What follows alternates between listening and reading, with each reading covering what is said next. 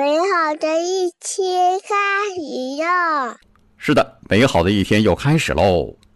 当年陶渊明归隐田园，作诗一首：“久在樊笼里，复得返自然。”台湾有一个大学老师叫陈冠学，被称作现代陶渊明。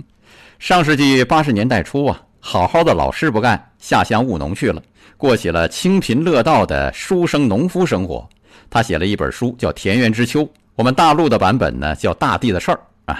那散文写的真是漂亮。是不是人在大自然里，文字也会变得清新脱俗起来呢？有可能。大自然所散发出来的信息场多半是超脱美好的。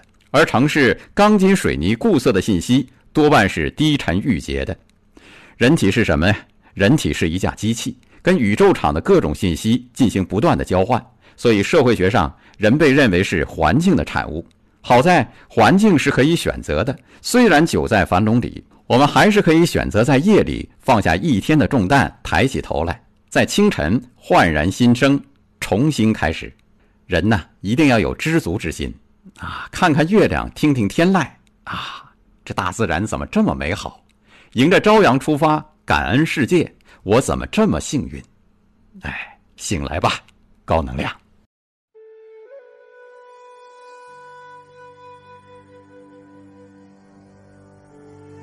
醒来吧，高能量！本节目音频由老马价值观和醒来学院联合推出，每天一分钟，高能又轻松。关注“老马价值观”微信公号，锁定收听。